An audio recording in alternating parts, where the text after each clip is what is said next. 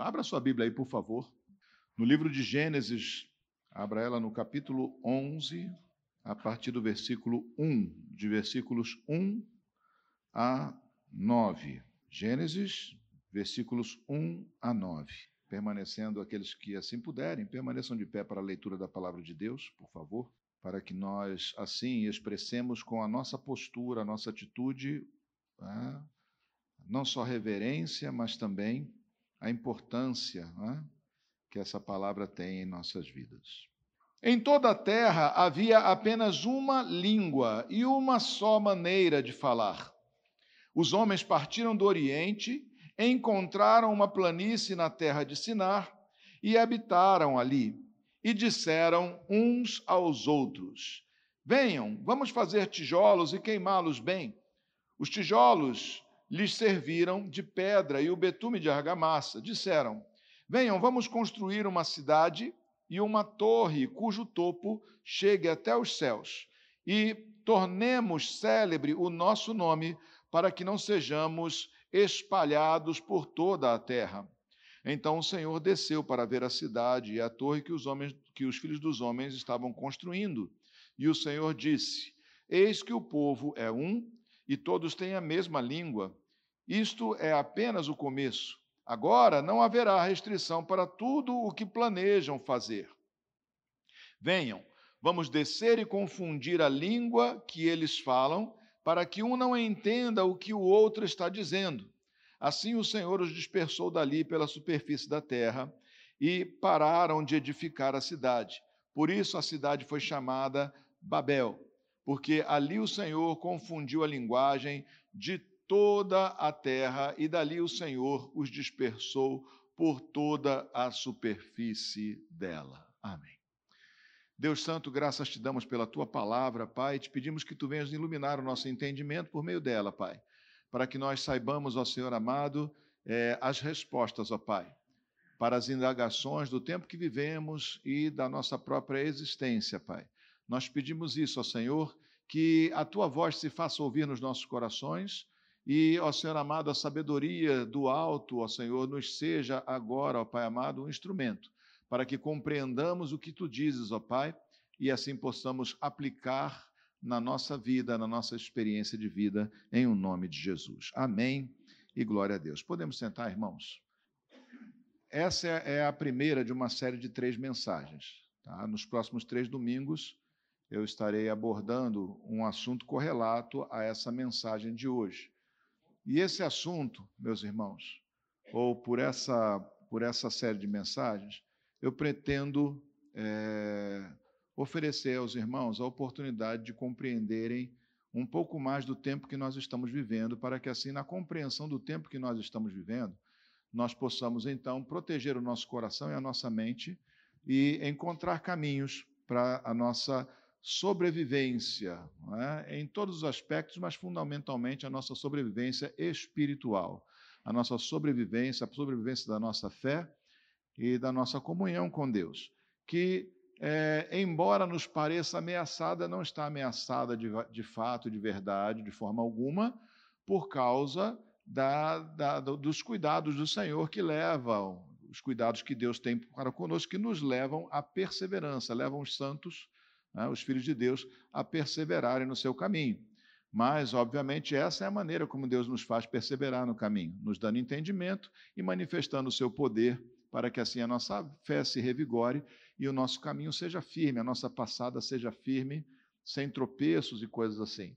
É, então, eu pediria a sua atenção máxima nessas próximas três ocasiões que nós estaremos nos encontrando e a compreensão de que nós estamos falando de um mesmo assunto só que é, abordando ele primeiramente com os fundamentos históricos bíblicos, para depois nós, é, ou seja, os fundamentos postos lá atrás no passado, para termos uma visão do presente e do que vem aí pela frente, e assim então nós podemos é, fundamentar a nossa palavra, a nossa fé nas Escrituras. Quando a gente lê lá em Gênesis, muitas vezes parece que a gente está tratando de uma coisa que é desatualizada, né? Mas eu quero lembrar os irmãos, primeiro ponto, que é um ponto fundamental para a gente é, compreender as Escrituras. Deus é o Senhor da história. em todo momento, Deus tem é, as rédeas da história na sua mão e Deus conduz a história ao, a um desfecho que ele já preparou de antemão. E esse desfecho é a salvação, é a vida eterna dos santos juntamente com o Senhor. Amém? Para todos sempre, é, em bem-aventurança completa.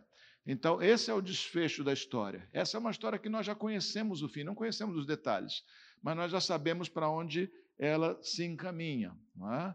E esse caminho, ele é, obviamente, todo ele resguardado, pontuado e controlado pelo Senhor. É, a, a, ao ser humano, a nós, seres humanos, gostamos de entender que nós tenhamos livre-arbítrio, mas o livre-arbítrio é uma impossibilidade se há um Deus, se há um Senhor. Porque se há um Deus, se há um Senhor, o simples fato dele ser Deus, é? ou seja, o Todo-Poderoso, implica em dizer que nada foge do seu controle e que ele então está passo a passo controlando essa história. Então, guarde sempre isso no seu coração, especialmente para entender o que eu vou dizer hoje. Né? Deus é o Senhor da história. Então, na história não há caos, não há nada descontrolado. Na história não há desconexão. É um fio histórico, histórico, desculpe, que é, é traçado desde a criação, né? desde é, é, o, os, os, primórdios lá no Jardim do Éden até é, aonde a nossa revelação vai, é? que é a segunda vinda de Cristo e a herança eterna dos santos com Deus, tá bom? Então, é, ao olharmos para isso, nós estamos olhando para Gênesis, nós estamos olhando para um livro que trata o assunto principal, principalmente dos primeiros capítulos de Gênesis, é os princípios. Como cada coisa começou, como cada coisa se estabeleceu. Por exemplo, se você ler o capítulo 10, você vai ouvir falar que o, o, a, a, os descendentes de Noé se dividiram em 70 nações. Né, de, assim, de imediato, vamos dizer, em algum momento, né, em algum prazo. É, e logo em seguida, entra essa narração que nós vimos aqui sobre a Torre de Babel. Então parece estranho, porque a gente diz assim, mas eles já estavam divididos, e aqui no, no capítulo 11 abre dizendo que eles eram um povo só. Eles eram 70, agora são um povo só. É simples, é porque Gênesis o, o, o, estilo literário de Gênesis não é um estilo cronológico.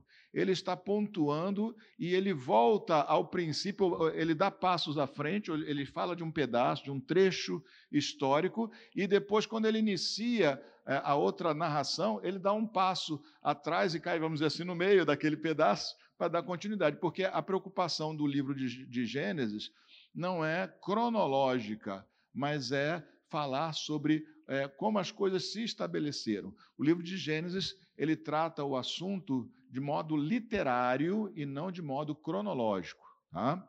Então, quando nós vemos aqui que o povo era um, havia uma só língua, e mais antes, um capítulo antes, mas um, alguns versículos antes, nós vemos que esse povo, é, que na verdade a humanidade já tinha se dividido em 70 povos, é que está tratando de assuntos diferentes. Então, Babel dá um pulinho para trás para explicar como esses 70 povos iniciais, iniciais, né? porque já, já foi muito além disso, né? como esses 70 povos descritos é, em Gênesis 10 né? É, se dividiram, já que eles antes eram um povo só. Né? Como eles se dividiram e como eles então passaram a se espalhar. Então, é, esse texto aqui ele mostra para nós uma, um fato ocorrido, né? é, num período da história que não dá para a gente precisar exatamente, né? não dá para precisar exatamente quantos anos, mas dá para ter uma ideia aproximada, mas não dá para precisar quantos anos.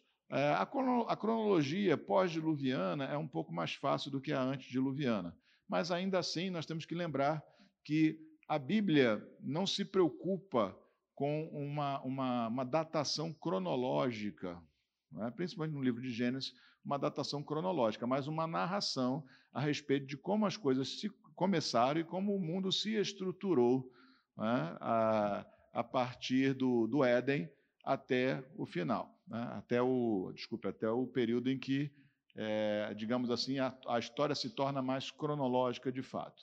Né? Então, o período anterior de Moisés ele é narrado como um período de princípios e o, e o conteúdo é literário, mas o, conteúdo cronológico começa mesmo a se desenhar, né?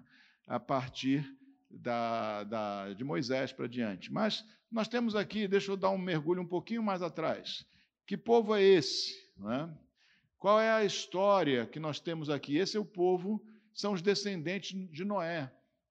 É, de Noé em diante, até, até Abraão, são dez gerações que são narradas aqui. E nós temos aqui, na verdade, um povo que surge após o dilúvio. Então, esse povo não tem mais a ver com aquela raça perdida no dilúvio, né? os descendentes de Caim, por exemplo? Não tem mais nada a ver com Caim. Esses são os descendentes de Noé, os descendentes dos filhos de Noé, de Sem, Cão e Jafé. E eles estão aqui agora mais uma vez em desobediência contra Deus. Vamos só lembrar de como a história começou lá atrás. Deus criou o céu e a terra, criou um jardim, criou o ser humano, homem e mulher os fez. Pôs Adão para governar o Éden ele disse a Adão para governar o Éden. No capítulo 1, versículo 28, ele diz para o ser humano né, existente, que é Adão e Eva, no Éden, né, ele diz para eles: olha, é, multipliquem-se, espalhem-se, povoem a terra e submetam ela. Eu dou para vocês todas as ervas e sementes para que você, e frutos para que vocês comam.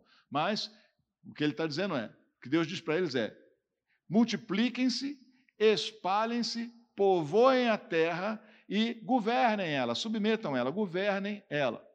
Né? Então, dá a entender que se não houvesse queda de Adão, o que haveria era uma expansão do ser humano aos poucos por toda a terra, e essa terra toda seria povoada, subjugada, governada a partir é? do patriarca, é? de um patriarca que era Adão, no Éden, em obediência a Deus, estaria governando toda a terra. Mas quando Adão desobedece a Deus, já que ele é o cabeça de uma geração, então toda a geração de Adão cai. E aí então, é, é, é, Deus, é, esse homem que se espalha pela terra, está em rebelião contra Deus.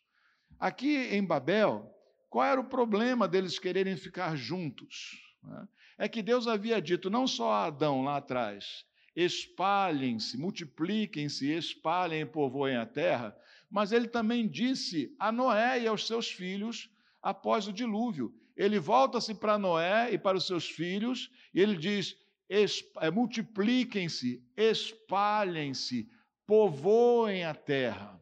Tanto para Adão quanto para Noé e seus descendentes, Deus diz a mesma coisa: espalhem-se. E aí então, algumas gerações depois, é?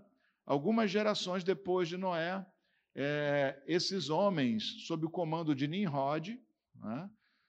um homem chamado Nimrod, que foi um, um, um, um caçador proeminente na sua época, na sua, no seu tempo, ele influencia o povo, ele se torna notável, ele se torna poderoso.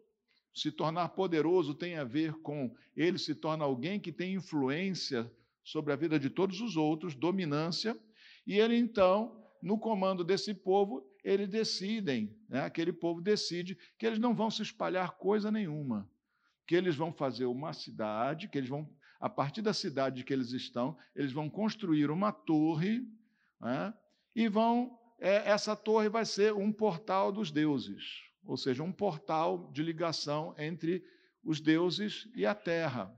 Obviamente, ele não está falando de Deus, ele está falando de idolatria, porque era em si um ato de rebelião. Né? Era em si um ato de rebelião. Então, ao fazer essa torre, não é que eles queriam chegar a Deus, é que eles estavam fundando uma religião. É, aquela torre era não só um monumento que os agregaria, ou seja, uma referência do lugar onde eles deveriam sempre estar juntos e unidos em rebelião contra Deus.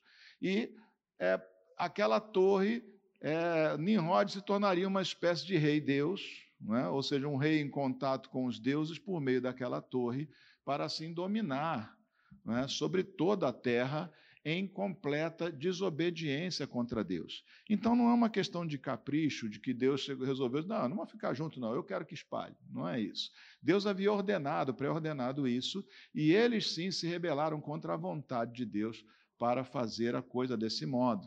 É? Eles resolveram né, que eles não iam ser separados, que eles iam se tornar célebres, ou seja, que eles iam celebrar a si mesmos. Ao invés de adorar a Deus, é, eles fariam as coisas do seu próprio jeito, da sua maneira, tendo eles mesmos como centro, é, é, digamos assim, de toda a existência humana. E foi por isso, então, que Deus os é, dispersou. O que isso tem a ver conosco? Essa é uma primeira manifestação do que hoje se chama globalismo. A história, ela é toda ela conectada por pontos. Entenda que o diabo não é criativo. Ele é repetitivo ao longo da história e seus instrumentos de rebelião acabam caindo em planos que são análogos entre si. Então, naquele primeiro momento, nós temos uma primeira manifestação do que nós chamamos de globalismo, que sempre será fundamentado na glória humana e sempre gerará o descarte ou a tentativa de descarte da pessoa de Deus ou da influência de Deus sobre a terra. E globalismo, hoje em dia, tem as mesmas teses, as mesmas teses enganosas. É? Na verdade, são um instrumento de dominação de um ou de uns poucos sobre os demais, excluindo-se Deus, porque Deus nunca permitirá ou Deus nunca é, estará envolvido num projeto como esse que contraria o propósito de Deus ao longo de toda a história. Então, o que nós temos aí é uma primeira manifestação de algo que hoje acontece e que aconteceu ao longo da história. Quantos foram os impérios que tentaram se levantar para tentar controlar o mundo inteiro? Você vai ver aí o Império Babilônico, você vai ver o Império Assírio, você vai ver aí o Império Grego, né, Macedônio, através de Alexandre o Grande, você vai ver o Império Romano, você vai ver Napoleão, isso no, no mundo ocidental, sem contar lá do outro lado, né, a China né, e outros lugares mais que fizeram seus próprios imperadores, os seus próprios pretendentes a dono do mundo.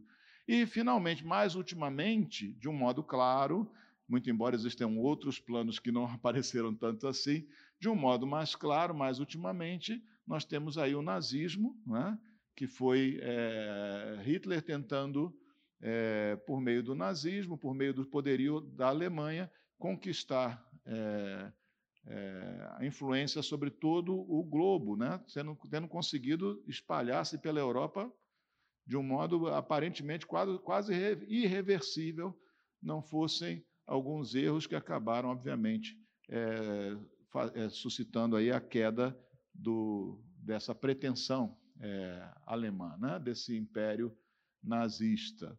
Então, essa é a história da humanidade. Sempre quiseram tomar tudo e governar tudo para excluir Deus do processo.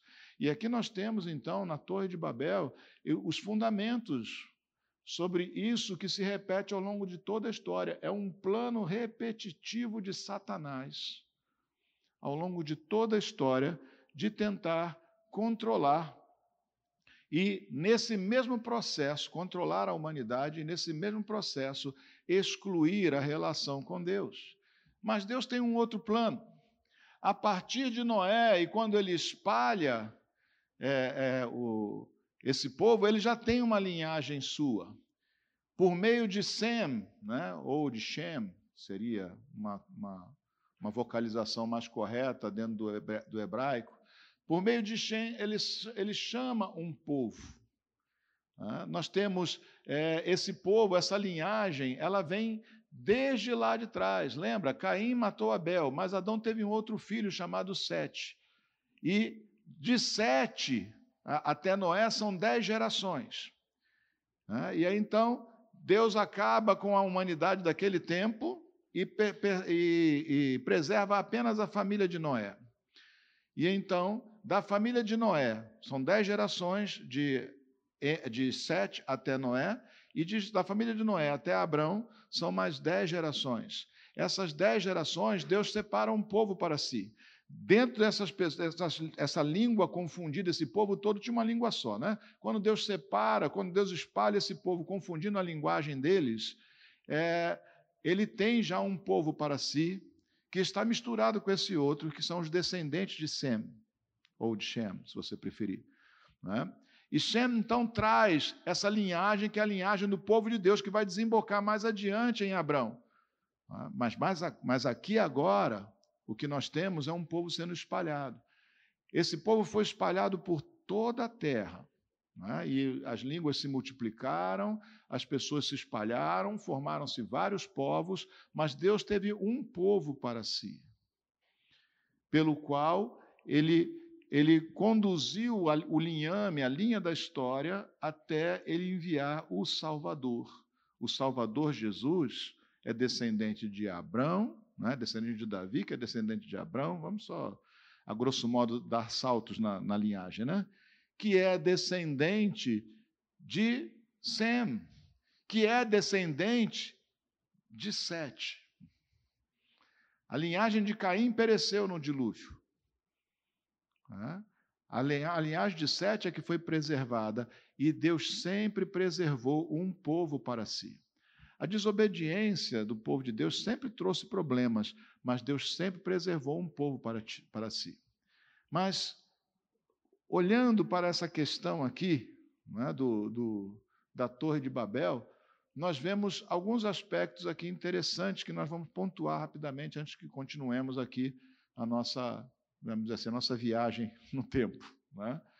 É, nós vemos aqui uma primeira, uma, uma primeira, desculpe, uma, uma primitiva né, forma de visão da Trindade. Note que né, o Senhor ele desce, né, e Deus desce na Bíblia. Deus desce dez vezes. Essa expressão Deus desceu, desceu no Éden, né, em comunhão com, a, com Adão. Ele desce é, duas vezes no Sinai, ele desce né, em Horeb, não é isso? E por fim, a décima descida é Jesus, a segunda vinda de Cristo. Então, sempre que há uma mudança na história, nós temos a expressão Deus desceu. E aqui houve uma mudança na história. Deus desceu por causa daquilo que estava acontecendo. E Deus disse: Olha, é, eles são um povo só, né? tem um só, uma, uma, só linguagem, um só pensamento, um só entendimento. Né? É, tá aqui, versículo 6: Eis que o povo é um e todos têm a mesma língua, isso é apenas o começo. Agora não haverá restrição para tudo que planejam fazer. Deus desce, por quê? Porque naquele momento, momento crucial e chave na história da, da, da salvação, havia uma crise instalada e ele desce então e ele desfaz esse, esse propósito, porque havia um poder muito grande envolvido naquela união. E esse poder era contra o plano de Deus. O plano de Deus, como nós podemos ver, não pode ser resistido, não pode ser contrariado. Deus desceu e, com uma simples ação, espalhou o povo pela terra, ou seja, mudou a linguagem deles e desfez deles o plano, que é um plano satânico, de ter a humanidade toda unida mas excluir da presença de Deus. É um plano de destruição da humanidade. Por quê? Porque a salvação, o homem caído precisa da graça de Deus para a salvação. Só há esperança se nós permanecermos unidos ao Senhor. Amém? Então, por que o diabo quer isolar e dominar? Porque quando esse poder se estabelece, meus irmãos, é quase impossível contrariá-lo. E hoje em dia nós vemos uma tentativa de restabelecimento desse, ou de estabelecimento desse poder, de um modo que parecerá impossível contrariá-lo. Entende? Quando nós falamos, ouvimos falar de globalismo, é diferente de globalização. Globalização é o comércio mundial, é a ligação entre as nações por meio do comércio. Isso é globalização. Nenhum problema com isso. Deus não tem problema com as quitandas dos outros, com, as, com a, a, a, a feira que a gente faz no mundo todo. Deus não tem problema com isso. É, a questão é globalismo e não globalização. Globalização é só comércio, comércio mundial. Globalismo é uma mentalidade política e ideológica que visa excluir ou acabar com a civilização cristã, com a cristandade, para estabelecer, assim, acabando com os fundamentos cristãos, poder estabelecer uma nova sociedade, excluindo-se Deus, uma nova sociedade em que, obviamente, essa dominação maligna é, será ampla e completa. E eles não vão conseguir. Amém? Porque Deus é o quem? Deus é o Senhor da. Deus é o Senhor da. Fala bem alto, então, todo mundo. Deus é o Senhor da história. Amém? Deus é o Senhor da história. No fim dos tempos, desce Jesus, antes que isso tudo acontece. E ele põe um fim completo nas pretensões do diabo. Mas nós temos que entender né, o, que, o que conduz a isso. Nós vemos aqui, então, meus irmãos, que Deus desce e ele confunde a linguagem desse povo, e ele espalha esse povo por toda a terra. E nós temos, como falei, o Senhor é o Senhor da história, e nós temos que entender a palavra de Deus como um todo. No dia de Pentecostes, quando o Espírito, após a crucificação de Jesus, lembra, ele disse: Olha, aguardem em Jerusalém até que vocês sejam revestidos do alto, revestidos por poder do alto, desça do alto poder que os revista, e aí então vocês né, vão pregar o evangelho por toda a terra. Deus separa um povo só para si de todos os povos da terra. Isso desde o início. E, no dia de, e ele confunde a linguagem e espalha esses povos. No dia de Pentecostes, o sinal mais impressionante do dia de Pentecostes é que aqueles homens e mulheres que foram cheios do Espírito Santo saíram falando em línguas que eram línguas, e, e, os povos todos que estavam em Jerusalém, Jerusalém moravam em Jerusalém pessoas de várias nações, judeus vindos de vários cantos do mundo, quando eles foram é, e estavam reunidos ali para a festa de Pentecostes, é, que não tem nada, é, era festa da, uma festa da colheita, né? De, do, é, que era, se dava 50 dias após a Páscoa, estavam reunidos ali em celebração pessoas que vinham de vários lugares do mundo e tinham línguas. Eles não só conheciam o hebraico, mas eles tinham a língua dessas nações, porque eles foram nascidos nessas nações. E estavam em Jerusalém e ouviam os discípulos falarem, cada um na sua própria língua. Cada um deles os ouviu falar na sua própria língua materna. Esse é um sinal de Deus, que a partir daquele momento, Deus faria um povo, ou seja, retiraria o seu povo de todos os povos. Ou seja, de todos os povos, Deus é, iria agora chamar pessoas para o seu povo, para fazer o seu povo. Antes foi um povo só, ao longo da história agora, depois daquela separação, e agora em Pentecostes é um sinal de que Deus reunirá o seu povo de todas as nações né, sob o governo de um que Paulo chamou de último Adão, e que não é à toa, porque o que Adão devia ter feito, governando toda a terra debaixo da instrução de Deus, Cristo vem para fazer, e ele governa os povos de toda a terra, né? tem seu povo no meio do povo de toda a terra, é isso? Em obediência a um rei, debaixo do plano divino, universal e cósmico, vamos dizer assim. É um sinal maravilhoso o sinal de Pentecostes, porque agora havia um rei, como Adão deveria ter sido um rei obediente, um rei que resistiu a tudo para fazer a vontade do Pai. Agora viu um rei, esse rei é Jesus. Agora a humanidade podia estar reunida num reino só. E esse reino chama cidadãos de todas as nações porque ao ouvirem eles, os discípulos, é, louvando a Deus, glorificando a Deus e pregando nas suas próprias línguas, esse era sinal que a partir de agora, aquilo que Deus fez com um povo só, Ele faria chamando pessoas de todos os povos para andarem debaixo da autoridade do poder do Rei Jesus. Esse que os globalistas querem banir da terra. Mas cujo reino não é desse mundo. Esse mundo será destruído, mas esse rei Jesus governará o seu povo no novo céu e na nova terra. E o seu domínio se expandirá infinitamente e para todo sempre. Amém?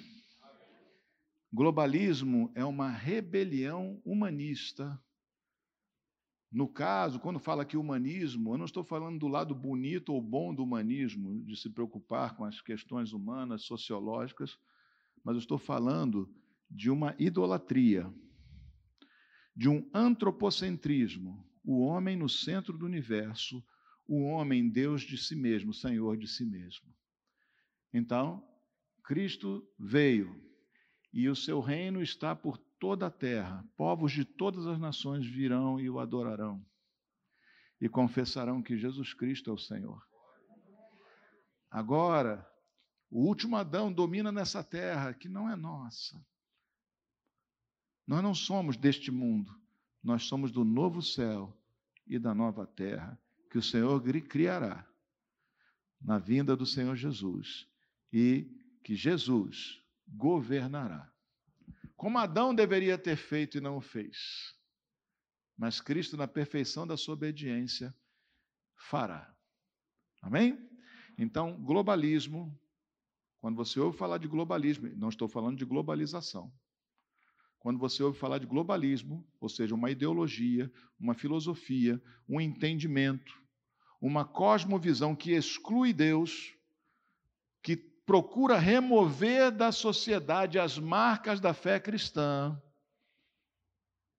para que assim essa humanidade é, totalmente desvinculada de Deus seja controlada é, num plano satânico, que é inviável. Porque o dia que não houver na terra quem adore a Deus, a destruição será, seria completa. Não haverá esse dia. Até o final dos tempos, haverá um povo de Deus nessa terra. Deus é o garantidor disto. Até o final dos tempos, haverá a semente da palavra sendo pregada entre as nações. Haverão tempos muito difíceis, e talvez eles estejam mais próximos do que nós desejaríamos. Haverão tempos muito difíceis, mas a igreja de Cristo quando Cristo retornar, ele a encontrará. Amém? E enquanto isso, aqueles que partem estão sendo reunidos nos céus. Suas almas não estão perdidas. Estão aguardando o dia da ressurreição e da glorificação para viverem a vida eterna com Cristo. Amém? Então, lembra disso. Babel é um primeiro evento registrado de globalismo. E nós vamos falar sobre esse assunto ainda por mais dois domingos, para que nós compreendamos como isso influencia e como isso está atuando no nosso tempo. Embora eu já tenha dito de um modo geral, nós falaremos de um modo mais específico sobre isso. Pentecoste, Babel espalhou os povos. Pentecoste foi um sinal de que Deus reuniria um povo dentre todas as nações, não mais daquele povo de uma linhagem específica, mas dentre todas as nações. E os filhos de Deus, né, os filhos de Abraão, não são filhos de Abraão segundo a genética de Abraão, mas segundo a fé de Abraão. Amém? Reunidos de todas as nações da terra, todas as nações virão terão seus representantes vindo e adorando o Senhor Jesus. Amém? Prepare-se, Cristo vem. Vamos orar? Senhor Jesus. O teu plano, ó Deus, é maravilhoso. O teu plano, ó Senhor amado, é altíssimo. O teu plano, ó Senhor, só o podemos conhecer, porque a nós nos foi dada a graça desta revelação. De outra forma, Pai, quem poderia compreender os teus caminhos, que são muito mais altos, muito mais elevados que os nossos? Se não nos desses compreensão, entendimento, como compreenderíamos, como entenderíamos, como a mente temporal, mortal, limitada do ser humano poderia conhecer aquele que é infinito em sabedoria, infinito em poder e presente em todo lugar. Então, Senhor amado, obrigado porque nos chamaste a nós, ó Senhor, de entre os povos, para conhecer e adorar o Rei dos Reis. Sinalizaste, trazendo ao Senhor amado, no nascimento de Jesus, trazendo sábios do Oriente que vieram para adorar vieram de outros povos para adorar o Rei dos Reis que nascia. Mas o Rei dos Reis, tendo sido, tendo vencido o pecado, tendo sido obediente até a morte, morte de cruz, tendo sido morto e ressuscitado por ti, subiu ao céu e, tendo sido ele entronizado em glória, enviou o seu Espírito Santo e, como um sinal do que estava por vir, fez com que todos, de línguas diferentes, compreendessem aquilo que os homens diziam em glória do teu nome. Então, Senhor, obrigado por esse sinal. Obrigado ao Senhor, porque certamente nós somos representantes aqui, temos aqui a representação de vários povos. E pelo mundo todo, de um modo mais amplo ainda, a representação de todos os povos. Porque foram chamados para o teu reino pessoas de todos os povos e nações da terra. Graças te damos, ó Senhor Venha a plenitude do teu reino. O teu reino já está entre nós. Temos um rei entronizado em glória. Um rei que reina. Um rei que não reinará em Jerusalém, ele já reina na cidade santa de Deus, na Jerusalém espiritual, a igreja de Cristo. Então, Senhor amado, Seja feita a tua vontade aqui na terra, como ela é feita no céu. Seja feita, ó Senhor amado, a tua vontade em nossas vidas, de modo pleno, como a tua vontade é feita nas regiões celestiais. Realiza a tua obra, Senhor. Livra-nos do mal, ó Pai, e faz-nos triunfar, ó Senhor amado, contra os planos nada criativos de Satanás que procura ocultar a verdade como uma agulha no meio do palheiro, juntando palha, juntando toda sorte de filosofias, ideais, ideologias, mentiras, para que assim esteja oculta no meio de todas essas coisas a verdade.